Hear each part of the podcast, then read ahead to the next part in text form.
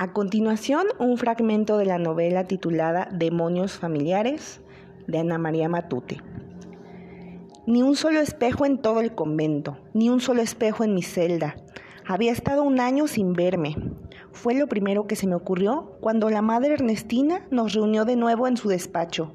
Hacía más de una semana que se había quitado el hábito y camuflado de mujer, como decían las aspirantes a novicias.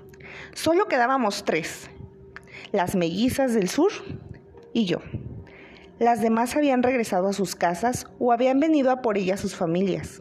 La madre Ernestina nos contempló en silencio unos minutos y al fin empezó a llorar. Era muy raro ver llorar a la imponente superiora ante quien más de una vez habíamos temblado. Ahora nos abrazó una por una y dijo, tú, Eva, tienes a tu padre, ya ha enviado a Yago a buscarte. Te espera abajo. A las mellizas las llevo conmigo. Hasta muy pronto.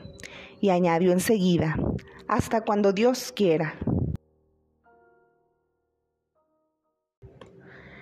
Bajé a saltos las escaleras y cuando vi la cara espesa y casi sonriente de Yago con su estrafalario uniforme inventado por él mismo, con prendas desechadas por el coronel y sobre todo a la querida yegua Catalina, estuve a punto de abrazarles a los dos pero subí al Tilbury en silencio.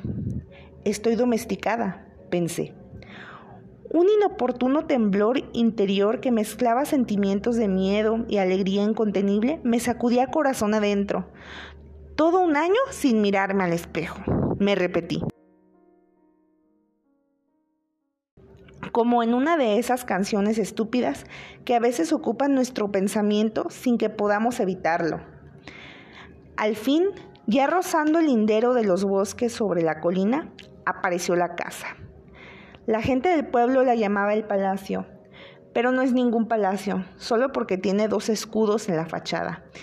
Ya entraba por la grande y pesada puerta y me lanzaba corriendo escaleras arriba. Echaba de menos y ahora me da cuenta de hasta qué punto mi habitación.